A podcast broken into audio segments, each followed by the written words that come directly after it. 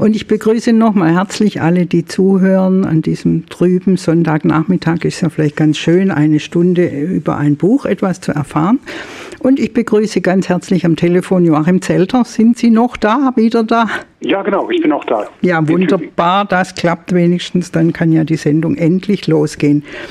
Der Herr Zelter war schon öfters hier bei mir in der Büchersendung und jetzt mit seinem neuen Roman wieder. Er ist 62 in Freiburg geboren, studierte und lehrte Literatur in Tübingen und Yale seit 1997, also 25 Jahre. Glückwunsch zum Jubiläum, freier Schriftsteller. Bei Klöpfer und Meyer erschien unter anderem der Ministerpräsident nominiert für den Deutschen Buchpreis sowie im Feld.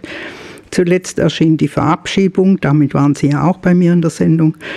Joachim Zelter erhielt zahlreiche Auszeichnungen, unter anderem den Preis der Literatur Nord und er ist Mitglied im Deutschen PEN. Er hat natürlich auch eine Internetseite joachim-zelter.de.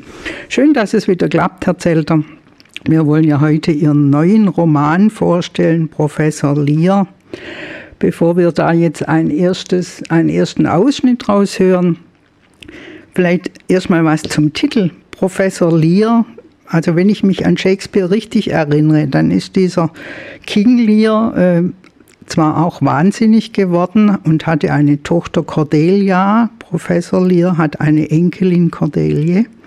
Das ist schon mal eine Parallele. Und was sehen Sie sonst für Parallelen? Warum Professor Lear als Titel? Oh, ja, ich muss vielleicht sagen, dass, dass ich äh, von allen Stücken von Shakespeare King Lear immer am liebsten mochte und es auch an, an der Uni immer sehr gern unterrichtet habe und auch äh, einige wissenschaftliche Arbeiten über King Lear geschrieben habe. Und es war mir immer klar, dass, dass ich irgendwas auch damit mal machen möchte, literarisch. Und ich habe mir einfach vorgestellt, wie würde man einen modernen König Lear heute erzählen? Und dann wäre es etwa sowas wie mein Roman, wo, wo ich das dann, dieses Königsamt übertrage auf den Ordinarius, auf den Professor, auf den berühmten Philosophen äh, Eiger. Und äh, ja, es gibt da sehr viele Parallelen und ich stehe da ja auch nicht allein, weil in der englischen Literaturgeschichte gibt es eigentlich immer wieder sogenannte Adaptationen von, äh, von Hamlet, aber auch von King Lear. Zum Beispiel Nahum Tate äh, hat äh, 1681 eine erste Adaptation geschrieben, The History of King Lear. Dann zum, im letzten Jahrhundert der berühmte Autor Edward Bond hat ein Lear geschrieben oder Howard Barker Seven Lears. Also ich stehe da einfach in der Tradition von vielen Engländern, die eben diesen Stoff benutzt haben und ihn in eine andere ja, Welt transportiert haben, nämlich in, in, unsere eigene Welt. Und in dem Fall jetzt in die Welt der Universität oder der Philosophie? Äh, ja, also auch in die Welt der, der Universität, aber, aber durchaus auch vielleicht auch in die Welt von, von uns allen, weil wir alle ja äh, irgendwie vielleicht eine, eine Konzeption von uns selber haben und können dann äh, vielleicht von dieser Konzeption ausgehen, dann ins Bodenlose fallen. Äh, mhm. Also dass der Mensch eben von sich selber abfällt oder herunterfällt. Ähm, das ist ja was, was jeden Menschen irgendwie angeht. Und, äh, und das ist auch genau der Punkt, warum ich von Shakespeare so fasziniert bin, weil all seine äh, Tragödien sind ja äh, äh, Fälle eines tiefen Falls von dem heiligen sakralen Königsamt, was man sich durchaus so vorstellen muss, jetzt wie bei der Beerdigung von Königin Elisabeth II. Also das spielt einfach in der englischen Mythologie und in der englischen Politik eine große Rolle und äh, da hat Shakespeare immer, wie, immer wieder fasziniert, war, war er davon fasziniert, was passiert jetzt, wenn so ein König quasi ins Bodenlose runterfällt. Und in mhm. Shakespeares King Lear ist es eben der König, der schon alt ist und in drei Teile sein Königreich teilen will. Ähm, und indem er das macht, was natürlich eine politische Fehlentscheidung ist, fällt er dann quasi ins Bodenlose, er vertraut den falschen Töchtern. Die einzige Tochter, die ihn wirklich liebt, Cordelie, die verbannt er vom Hof und dann wird er selber im dritten Akt vom Hof verbannt und ist dann am Ende völlig nackt. Nicht nur, dass er das Königsamt verliert, sondern er verliert seine Kleider, seinen Verstand, ähm, ähm, alles. Es tauchen dann so Wörter auf wie unaccommodated man, der unbehauste Mensch, is, is no more but such a poor, bare-forked animal, ist also nicht mehr als ein armer, unbehauster, nackter, äh, geweihtes Tier äh, quasi. Und äh, das sind quasi diese Extrempunkte bei Shakespeare, von dem heiligen Königsamt bis her herunter zu einer nackten, unbehausten Existenz. Dann wieder zu Professor Lier, dann hören wir eine erste Stelle aus Professor Lier von Joachim Zelter. Ich lese aus meinem Roman Professor Lier. Dort geht es um den berühmten Philosophieprofessor Helmut Eiger, dem nach und nach die Sprache, das Gedächtnis und die Erinnerung abhanden kommt. Zu Beginn des Romans ist noch alles gut und er erteilt seiner Enkeltochter Cordelie Englisch-Nachhilfe. Eiger, der gereizt wirkte, fragte, welche Hausaufgaben denn sonst noch anliegen. Cordelie, keine weiteren Hausaufgaben. Keine weiteren Hausaufgaben. Nein, nicht der Rede wert. Und in welchem Fach? Also gut, eine mündliche Prüfung. Und worüber? Über das amerikanische Regierungssystem in englischer Sprache. In englischer Sprache. Eiger fühlte sich berufen zu dieser Sprache. Jahrelang hatte er in Oxford studiert und später einige Trimester dort gelehrt. Sein Englisch war in der Fachwelt ein Begriff, close to nativeness, nahezu muttersprachlich. Er hatte in Oxford unter anderem über Heisenbergs Unschärferelation gelehrt und das in atemraubenden Worten. Indeterminacy, Undeterminedness, Indeterminability. Wie in einem Rausch hatte er gesprochen. Nun also ein mündlicher Test über das amerikanische Regierungssystem. Also, Grundregel für jede mündliche Prüfung, es gilt Zeit zu gewinnen. Egal in welcher, in welcher Sprache gesprochen wird, Zeit. Ja, die Frage des Prüfers erst einmal aufzunehmen, sie nachzusprechen, sie einzurahmen, sie zu loben und zu liebkosen. Auf Englisch geht es etwa so. Well, this is a very good question. Ja, sprich mir nach. Good question. A very good question. A very good question. A most interesting, if not enlightening question. Und was ist das? fragte Cordelie. Enlightening question. Das spielt doch überhaupt keine Rolle, so Eiger. Es gilt Zeit zu gewinnen, bei aller Unwissenheit einfach Zeit. Und er sprach weiter. Indeed, a highly interesting question, an intriguingly intricate question, a question actually I had in mind myself. In mind myself. Yes, actually, one could argue, one could well argue, one could equally well argue and maintain the idea that Idea that? Ja, ja, bitte mit langgezogenen, blasierten Gesichtsausdruck gesprochen, teils naserümpfend und dann wieder gelangweilt. Er macht es ihr vor. Siehst du, so geht das. Ein Gesichtsausdruck, der gar kein Zweifel aufkommen lässt, dass diese Sätze irgendwann zu einem guten Ende kommen werden, allein durch das wunderschöne Wort well, eine Quelle unversiegbaren Wissens. Und er sprach das Wort well was sich aus diesem einen kurzen Wort alles herausholen lässt an Zeit, an Haltung und Souveränität. Well, sprich mir nach. Well, well, ein, ein solches Wort sei mehr als nur ein Wort, vielmehr, ja, eine umfassende Geste, eine Haltung, eine Gewissheit, ein Abschreiten eines Raumes. Well. Mit Anlauf und von oben herab gesprochen, so als wäre man sich der nachfolgenden Antwort völlig sicher. Ja, so sicher, dass man sich diese Antwort eigentlich sogar, sogar wieder schenken kann. Well, well, well. Das war jetzt ein erster Abschnitt aus Joachim Zelter, Professor Lear. Vielleicht doch nochmal zurück zu King Lear. Der verliert ja die Macht, also die staatliche Macht oder wie immer man es nennen will. Und unser Professor Lear, der verliert die Macht der Sprache, die Macht der Erinnerung warum haben Sie einen Roman über Demenz schreiben wollen? Ist das gerade unser gesellschaftliches Problem oder haben Sie in der Umgebung um, irgendjemand? Also das Wort Demenz kommt hier überhaupt nie vor in dem Roman. Das ist einfach nur der Niedergang eines Menschen. Er verliert natürlich auch äh, die Erinnerung, den Verstand, aber wie das genau ähm, medizinisch abläuft oder begründet ist oder welche Diagnose da gestellt wird, das bleibt äh, äh, völlig offen. Ja, das habe ich jetzt äh, zugeschrieben, ja. Ja, nee, aber mhm. ja genau. Also jeder Leser hat ja eigene Vorstellungen, aber ich habe da bewusst Leerstellen gelassen, ähm, einfach, dass da jeder seine eigenen Vorstellungen ähm, mitfüllen kann. Also streng genommen ist es einfach nur ein ein Mensch wird äh, an seinem 65. Lebensjahr äh, feierlich in den Ruhestand versetzt und bei dieser Feierlichkeiten sind Minister, Ministerpräsident und alle wichtigen Leute da und von dem Punkt an beschreibt jetzt der Roman graduell den Niedergang eines Menschen, der immer mehr vereinsamt, verbittert, immer mehr scheitert mit seinen äh, Projekten, bis dann einfach nicht mehr, nicht mehr viel von dem übrig ist, worüber er sich anfänglich definiert oder worüber andere ihn definieren. Und, ähm, und der Hauptantrieb, warum ich das geschrieben habe, ist einfach, es ist natürlich ein sehr autobiografischer ähm, Roman, ähm, wo, wo ich einfach äh, beschreibe ja auch mich so, mein, auch meinen Scheitern als äh, Schriftsteller, äh, auch die Vergeblichkeit des Schreibens ähm, und, äh, und ein wichtiger, eine wichtige Metapher oder ein wichtiges Bild in dem Roman ist ja immer diese Schreibmaschine, an die sich der Stimmt, Professor ja. Eiger hält. Er ist mhm. ja sehr, sehr rückständig jetzt in der Technik. Also, also er bekommt zu seinem 65. Lebensjahr eine Schreibmaschine geschenkt, um seine weiteren Bücher darauf zu schreiben. Und fünf Jahre später, als es ihm dann schon sehr schlecht geht, schenkt man ihm dann eine elektrische Schreibmaschine. Es geht also immer auch irgendwie um das Schreiben ähm, und den Akt des Schreibens. Bei ihm ist es jetzt äh, äh, philosophische Schreiben oder akademische Schreiben. Aber das ist ja eigentlich auch austauschbar, ob das jetzt akademisches oder literarisches Schreiben ist. Und ähm, ich kann nur äh, so einen Stoff bearbeiten, wenn ich da auch sehr viel von mir selber da quasi hinein äh, transportiere. Und ich habe da immer den Eiger auch gewisser Hinsicht als mein, mein alter Ego gesehen, wobei ich natürlich nicht insinuieren möchte, dass ich jetzt äh, auf solchen Höhen war wie Eiger am Anfang. Ähm, mich interessiert auch nicht der Anfang, sondern eher das Ende von dem Buch. Also und hoffentlich eher, auch nicht, dieser Fall.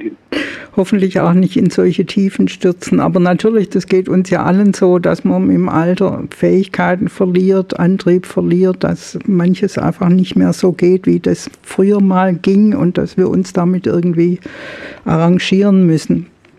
Äh, ja, aber, aber er gewinnt ja auch was.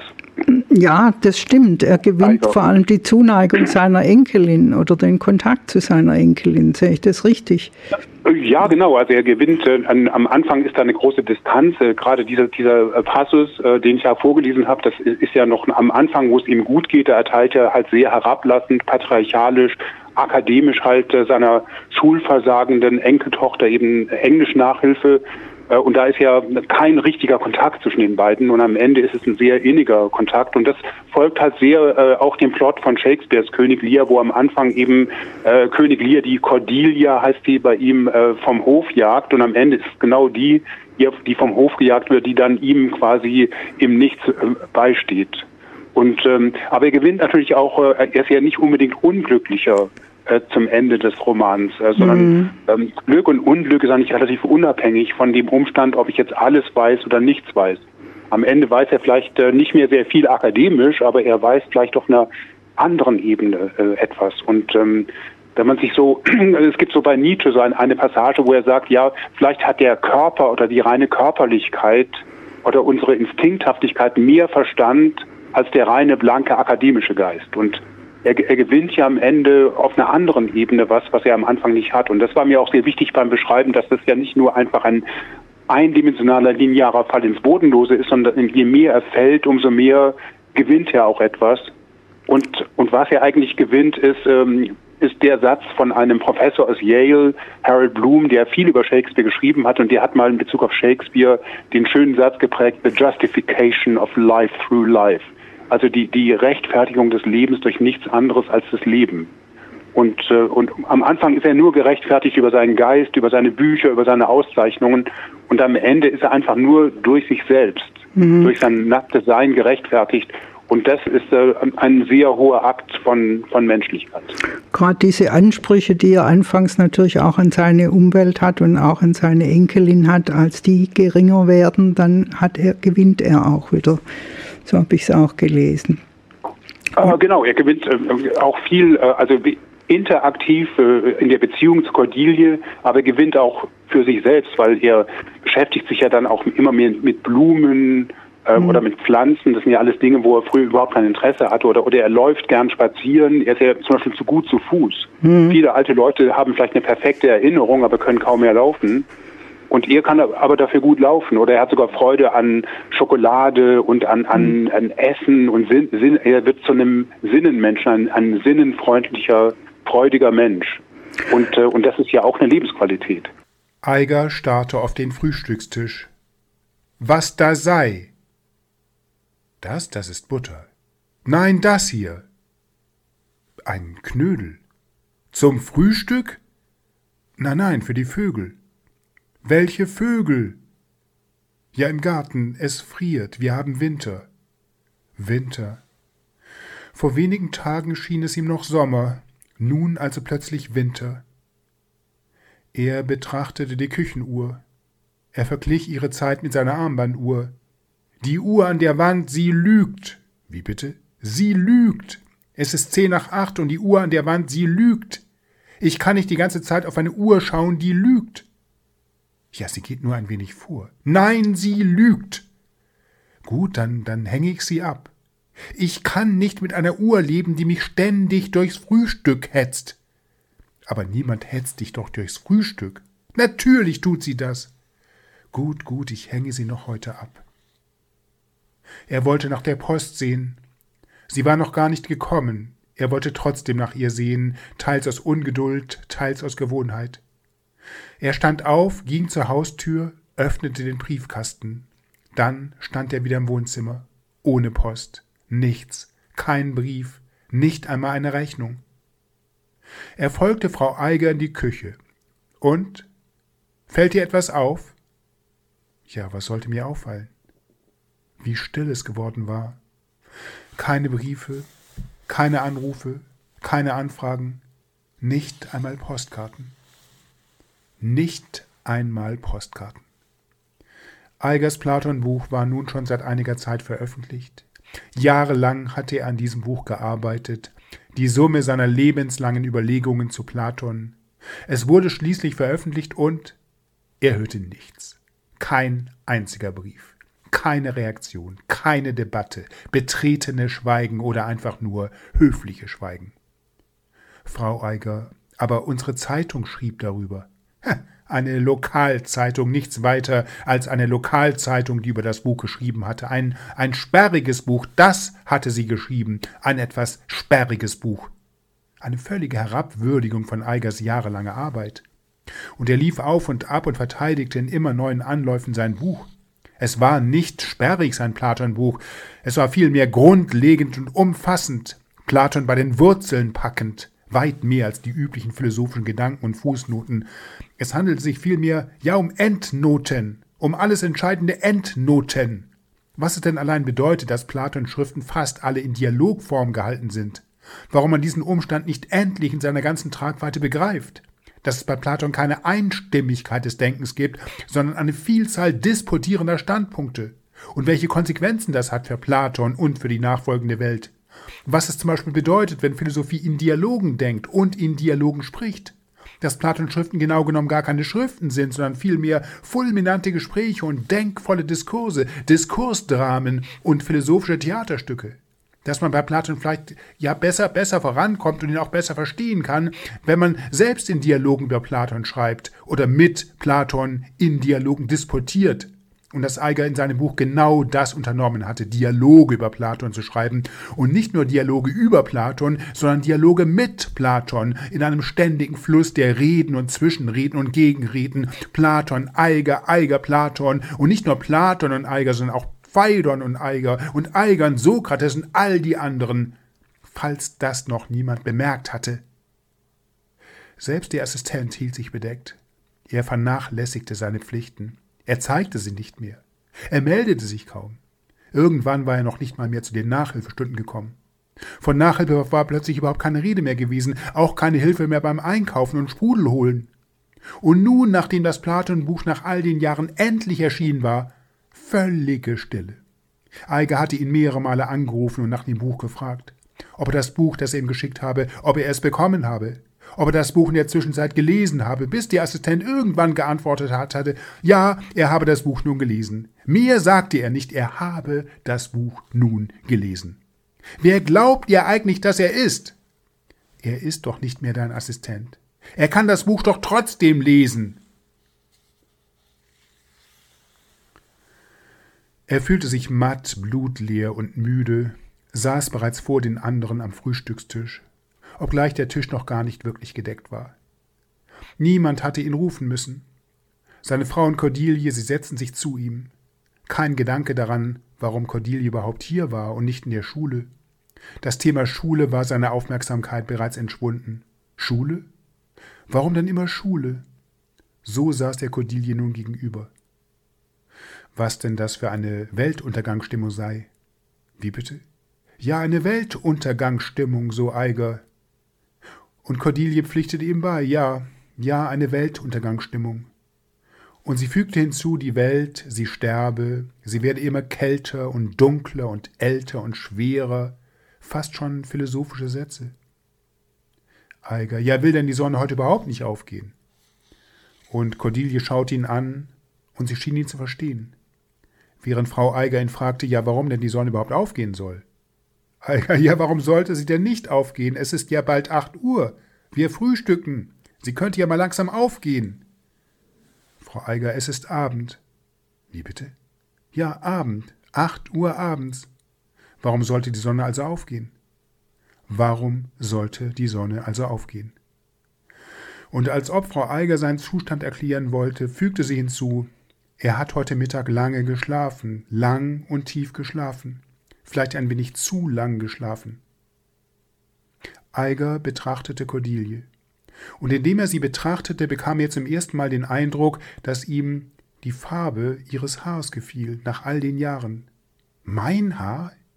Ja, seine Unverfrorenheit, seine Farbe, wie eine Blumenwiese in all der Einöde, ihr buntes Haar, wie Blumenwiesen, bekränzt mit wildem Erdrauch, mit Kletten, Schierling, Nesseln, Kuckucksblumen. Cordelie, und wer sagt das? Eiger, ich sage das, und der, und der gute alte, ja, der gute alte, der, der Name, er war so selbstverständlich und so geläufig, dass er eigentlich gar nicht mehr gesprochen werden musste. Unzählige Male hatte er den Namen gesprochen, zitiert, gelesen, gehört, auf der Bühne gesehen, der gute alte. Ja, man musste nur die Augen schließen und den Mund ein wenig öffnen. Der Name, er sprach sich dann wie von selbst, mit der allergrößten Geläufigkeit. Man musste ihn nur leicht mit der Zunge antippen. Der Name, er würde sich dann ganz von allein entfalten. So vertraut war dieser Name, vertraut wie ein Bruder, ein Geburtsort, ein Eckzahn, der gute alte Schiller. Aber nein. Goethe, nein. Uhland, nein. Das ist doch egal, sagte Cordelie. Nein, es ist nicht egal, es ist alles andere als egal. Ja, aber jedenfalls ist es ein schöner Satz. Wie heißt er denn nur? Fontane? Nein! Sie saßen schweigend. Eiger wartete immer noch auf das Frühstück, während seine Frau aufstand und begann, das Abendessen vorzubereiten. Um ihn abzulenken, fragte sie, Schreibst du ein neues Kapitel? Eiger fast aufbrausend. Kapitel? Ja, eine ganze Serie von Kapiteln, Zwischenkapitel, Unterkapitel, Übergangskapitel. Schreibst du ein neues Kapitel? Ja, was für eine Frage. Natürlich schrieb er ein neues Kapitel. Und, und worüber? Ja, über den Schmerz. Wie bitte? Über den Schmerz. Nicht mehr über den Tod? Nein, nicht mehr der Tod. Der Tod war fertig, geschrieben, durchgesehen, gebunden, erlitten, erledigt, falls sie das noch nicht bemerkt hatte. Nun also der Schmerz. Ja, die Grundlage des Philosophierens ist der Schmerz. Das ist es und nichts anderes. Frau Eiger, aha. Herr Eiger, jawohl, für dich ist das vielleicht Neuland, für mich ist es eine Wahrheit. Der gute Alte, der gute Alte, es war unerträglich, den Namen nicht zu finden. Er war ihm entschwunden, entschwunden war das Wort. Jeden Tag löse ich mich mehr auf und entschwinde mir selbst. Und? Wer hat das gesagt? Na? Er wusste genau, wie er das gesagt hatte. Und er fragte nun Cordelie und seine Frau, er fragte mit neuer Zuversicht, und wer hat das gesagt? Na, wer sagt das? Montaigne. Montaigne sagt das. Und Eiger stand auf und ging an seinen Schreibtisch. So, da habe ich jetzt die Lesestelle, die ist etwas länger, habe ich hier mal unterbrochen, um wieder mit Herrn Joachim Zelder ein bisschen zu reden. Ich möchte mal das Dialog aufgreifen. Wenn ich es richtig gelesen habe, dann ist das Buch äh, auf Grundlage eines Theaterstücks entstanden, das Sie schon vor, weiß nicht, zehn Jahren oder irgend sowas äh, geschrieben hatten. Und dann habe ich, ähm, ja. genau, habe ich mir überlegt beim Lesen, woran merke ich denn das? Oder woran könnte ich das merken? Einmal vielleicht, dass die, dass die Personen überschaubar sind, dass es nicht so arg viele agierende Personen in dem Buch gibt. Beim Theater muss man da ja drauf achten, oder? Ja, das stimmt. Also es darf gerade bei kleinen Bühnen das Stück ist ja damals am Zimmertheater in Tübingen uraufgeführt worden und kleine Bühnen achten natürlich sehr darauf, dass das Personal nicht so groß ist. Also es ist eigentlich von vornherein klar, dass da nicht mehr als drei oder fünf, allerhöchstens fünf Schauspieler agieren können. Und äh, deswegen ist da von vornherein mhm. bei kleinen Bühnen da schon ein begrenztes Personal vorgegeben. Also mir als Leserin äh, hilft es manchmal auch, wenn zu viele Personen vorkommen, dann kriege ich manchmal inzwischen schon Probleme. Äh, genau, genau, also ich mag das auch nicht, wenn, äh, also auch, auch wenn es jetzt keine kleinen Bühnen gäbe, würden, wären meine Romane trotzdem nicht viel anders, mhm. weil ähm, ich bin kein plotorientierter Autor, äh, mich interessieren da nicht lauter Nebenstränge und Nebenhandlungen, sondern mich interessiert, wie ich schon häufig gesagt habe, das Szenario. Also da gibt es ein Szenario, da agieren wenige Menschen in einem begrenzten Raum und was diese Menschen jetzt miteinander machen über einen bestimmten Zeitraum, das interessiert mich dann. Hm. Und ich denke, ich merke es auch daran, aber das ist bei Ihren anderen Büchern, glaube ich, auch nicht viel anders, da sehr viel über Dialoge passiert, also da sehr viel dialogisch geschrieben ist in dem Buch. Ja, genau. Genau, das mache ich ja immer sehr gerne, weil ich glaube, über Dialoge kann man Menschen oder Situationen gut äh, äh, charakterisieren. Also mich interessiert es nicht so sehr lange viktorianische Beschreibungen, wie jemand aussieht und äh, und äh, äh wie er da aus der Tür raustritt und welche Farben er da sieht, äh, sondern ähm, ich finde über Dialoge kann man halt sehr gut eben ja, ja, ein Thema entfalten. Und das kommt natürlich auch hinzu, dass, ich auch als Autor dazu verdammt bin, eben immer wieder öffentlich zu lesen. Ähm, und bei diesen Lesungen ist natürlich auch sehr wichtig, dass, ähm, dass, dass da Pointen sitzen und, und, dass, und dass die Zuhörer bei einer Lesung da gut mitkommen. Und das spielt dann auch noch eine Rolle. Hm. Äh, was war dann die Schwierigkeit, aus dem Theaterstück einen Roman zu machen? Ah, das hat sehr lange gedauert, weil, weil am Anfang war das halt immer, das Theater ist natürlich viel krasser. Äh, also die Bühnenfassung ist ähm, nicht so subtil wie jetzt dieser Roman. Ähm, also da ist das alles irgendwie mit mehr Farbe und mit mehr äh, Lärm und mit mehr Bühnen- und Theatermitteln und das Umschreiben, da ging es halt ganz stark darum, auch neben den Dialogen oder neben den äußeren Handlungen auch innere Prozesse zu, zu beschreiben und immer wieder zu changieren zwischen dem Dialog, dem dialogischen, das ist natürlich die äußere Realität, und dann der Übergang in Stream of Consciousness, also Bewusstseinsströme, innere Monologe, äh, innere, innere Prozesse. Und das kann ja die Bühne so nicht da, darstellen oder nur begrenzt.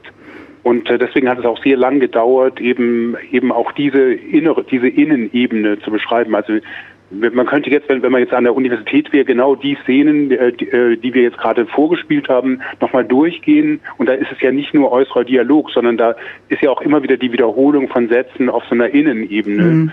Und genau da merkt man dann, dass, dass da auch was, was nicht stimmt in dieser Figur und, und dass da erste Brüche und erste Risse da sind. Und, ähm, und das fand ich jetzt beim Umschreiben von dem Theaterstück in den Roman dann auch sehr äh, schwierig und deswegen hat es ja auch viele, viele Jahre gedauert, bis es dann irgendwann mal fertig war. So, und nach der nächsten Musik hören wir dann an der angefangenen Lesestelle weiter, wo die Familie Eiger am Abendbrottisch sitzt. Er war immer seltener zu sehen, hielt Mittagsschlaf. Früher hatte er nachmittags fast nie geschlafen. Um genau zu sein, früher hatte er so gut wie überhaupt nicht geschlafen. Doch das war früher. Nun riefen die ersten Nachbarn an und begannen sich bei Frau Eiger zu erkundigen, was denn los sei. Sie vermissten den Klang der Schreibmaschine, ob alles in Ordnung sei. Natürlich war alles in Ordnung. Frau Eiger erklärte ihnen, die Schreibmaschine, ja, sie sei in Reparatur oder ein neues Farbband sei unterwegs. Immer öfter stand Eiger im Garten und betrachtete Blumen, minutenlang, ausgerechnet Blumen. Manchmal begann er sogar damit, einzelne Blumentöpfe zu gießen, sehr ausführlich und behutsam, als handelte es sich dabei um verkannte Bücher. In früheren Jahren hatte er kaum etwas übrig gehabt für Pflanzen oder Blumen. Man sagte über ihn, er habe Blumen, die er geschenkt, bekommen hatte. Er hatte sie in Aktenordnern abgeheftet. Blumen Sie schienen ihm sentimental, lächerlich, überflüssig. Was ist Sentimentalität? Und? Ja, geselliges Vergessen. Das Rührstück aller vertuschten Verhältnisse, ein winkendes Taschentuch, vor allem aber Blumen. Was interessiert er sich denn jetzt für Blumen? Und wie zu seiner Verteidigung sagte Frau Eiger, sie sagte es zu Cordelie, er fühlt sich nicht mehr gebraucht, er fühlt sich vergessen, man scheint ihn kaum zu vermissen. Sie hatte nicht erwartet, dass man ihn so wenig vermissen könnte. Und Sie haben sein letztes Buch abgelehnt. Wie bitte? Sie haben es einfach abgelehnt, sein Todesbuch. Drei Jahre lang hatte er daran gearbeitet, zusammen mit dem Platonbuch. Für ihn war es ein wichtigstes Buch gewesen. Sie haben es schlichtweg abgelehnt. Es passe nicht ins Verlagsprogramm. Sehr höflich, fast überschwänglich, in einem seitenlangen Brief des Verlegers an Eiger. Zunächst lobte dieser Brief, er lobte über viele Seiten und über alle Maßen. Der Brief nahm gar kein Ende, in jeden Satz eine Überfülle wohlklingender Wörter, Füllwörter wie, wie Süßstoff über die Sätze gestreut. Eiger der Autor, Eiger der Denker, Eiger der Philosoph. Und nicht nur ein Sprachmeister, sondern rundum ein Mensch. Und dann die Frage, ob Eiger, ja, ob Eiger vielleicht noch ein anderes Manuskript habe oder ob er vielleicht ein gänzlich neues Buch schreiben könne. Da schreibt einer jahrelang an einem Buch und man fragt ihn dann, ob er nicht vielleicht ein anderes schreiben könne, als wäre das nichts anderes als eine Fingerübung oder ein Stück Rasen, das gemäht wird. Die anderen Verlage hatten sein Manuskript ebenfalls abgelehnt. Eiger kannte nicht einmal all die Absagen. Seine Frau hatte die Briefe abgefangen und in Schubladen gelagert. Teilweise waren es furchtbare Absagen, die kein Blatt vor den Mund nahmen. Während Eiger sich dann an seine Schreibmaschine geschleppt hatte und über den Schmerz schrieb spätestens jetzt der Schmerz. Und das mit seiner ganzen Kraft, Schmerzenskraft.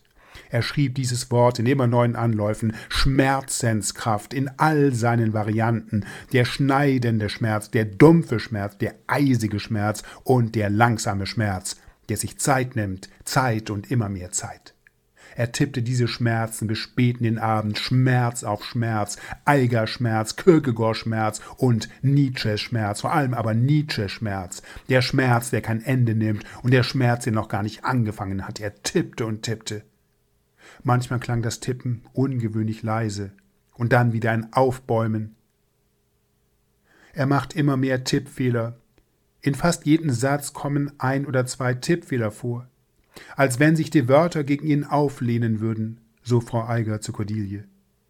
Wenn sie, Frau Eiger, ihn darauf aufmerksam machte, dann wurde er wütend, er schrie sie an, das sind doch Kinkerlitzchen, Aufgaben für den Assistenten. Es geht um philosophische Wahrheiten und nicht um Tippfehler. Manchmal glaubte sie, es waren weit mehr als nur Tippfehler. Frau Eiger, wie muss sich denn ein Mensch fühlen, der über 40 Bücher schreibt, wirklich wichtige und bahnbrechende Bücher, und dem dann gesagt wird, das neue Buch passe nicht ins Programm. Es passe nicht einmal zu Eiger selbst. Der Verleger, er ließ grüßen, er ließ ausrichten, er schickte Marzipan, einen Bildband und ein Fläschchen Sekt, kaum größer als ein Fläschchen Magenbitter. Sie hatte ihren Mann eigens zum Verlag begleitet, als er den Verleger persönlich aufsuchen und mit ihm sprechen wollte. Seine Schritte, sie waren immer kleiner geworden, je näher sie dem Verlagshaus kamen. Am Ende musste sie ihn führen und stützen, ihn ernsthaft davon überzeugen, dass dies sein Verlag war, vor dem sie standen, sein Verlag. Er trug eine lächerliche Krawatte, die sie ihm nicht hatte ausreden können. Was für eine Krawatte! Sie wirkte wie ein, ja, wie ein hilfloses Aufbegehren. Als sie eintraten, waren alle sehr freundlich und zuvorkommend, doch Frau Eiger, sie merkte es mehr als deutlich, wie die Blicke des Verlegers sich senkten, als sie in das Büro traten, und die Blicke der Mitarbeiterinnen und der Mitarbeiter, sie senkten sich ebenfalls, sie senkten sich vor lauter Bedauern, vielleicht auch Erschrecken über sein desolates Aussehen. Eiger tippte langsam und bedächtig. Seine Frau rief ihn, doch er tippte weiter. Helmut? Kommst du? Nein, nein, ich komme nicht. Und warum nicht? Ich schreibe. Ja, und was schreibst du? Ich weiß es nicht. Du weißt es nicht? Ich schreibe, ja, ich schreibe weiter. Und er schrieb weiter. Wie der, ja? Ja, wie der Astronaut. Welcher Astronaut? Wie der amerikanische Astronaut, der allein im All in einer Kapsel schwebte. Er war so gut wie verloren. Dennoch beobachtete er weiter bis zuletzt. So schreibe ich. Mit dem Bild dieses Astronauten vor Augen saß Eiger im Bademantel an seiner Schreibmaschine und schrieb. Er wurde übrigens gerettet. Ja, wer? Der, der amerikanische Astronaut. Ja? Ja. So, das war jetzt ein letzter Abschnitt aus Professor Lier von Joachim Zelter. Ich vermute mal, dass da auch eigene Erfahrungen als Schriftsteller dahinter stecken, hinter den Erfahrungen von Professor Lier mit seinen Verlegern oder seinem Verlag. Äh, ja, genau. Also da habe ich ja sehr viel auch eigene Erfahrungen reintransportiert und vielleicht die wichtigste Erfahrung, also das betrifft nicht nur mich, sondern wahrscheinlich jeden Schriftsteller oder jede Schriftstellerin, ist einfach diese riesige Diskrepanz zwischen Lebenszeit, die in so einem Buch drinsteckt, und der völligen ja, Missachtung dann von, von, von einem Buch, was dann einfach gelangweilt durchgewinkt wird oder mit dem Achselzucken vielleicht begleitet wird oder vielleicht ein paar ganz wenige Besprechungen bekommt. Ähm, und, ähm, und das ist natürlich schon so eine Urerfahrung äh, vieler Autorinnen und Autoren, dass, äh, dass einfach so ein Schreibprozess ja über Jahre geht und, äh, und das ist vielleicht von der Dimension fast so, als, als ob ich eben nach Baden-Baden gehe und äh, habe da quasi eine Million Euro, meine ganzen Lebensersparnis vielleicht und, und verspiele die an einem Abend. Ähm, das kann einem Autor oder einer Autorin auch passieren, dass man einfach zehn Jahre lang in aller Besessenheit an einem Buch schreibt und, und dann interessiert es keinen mhm. Menschen oder, oder, oder es wird noch nicht mal verlegt. Äh, oder wenn es verlegt wird, äh, wollen die Leute kaum davon irgendwas hören oder, oder wissen. Also Ihr Professor Lier ist auf jeden Fall erschienen und zwar im Kröner Verlag bei der Edition Klöpfer. Und äh, man spürt zwar, dass sie auch sehr äh, im amerikanischen oder im englischen leben, aber man kann es auch lesen, wenn man davon jetzt nicht viel versteht und auch die Fachbegriffe werden erklärt oder man kann sie einfach überlesen. Also es ist auf jeden Fall auch nicht so lang, finde ich auch immer ganz schön, wenn die Bücher nicht ganz so lang sind. Eine Leseempfehlung Joachim Zelter, Professor Lier, ein Roman. Das war die Büchersendung für heute. Herzlichen Dank, Herr Zelter, dass Sie wenigstens am Telefon dabei sein konnten und wir gemeinsam Ihr Buch vorstellen konnten. Ja, ich bedanke mich bei Ihnen. Verantwortlich für die Sendung Sabine Gertling.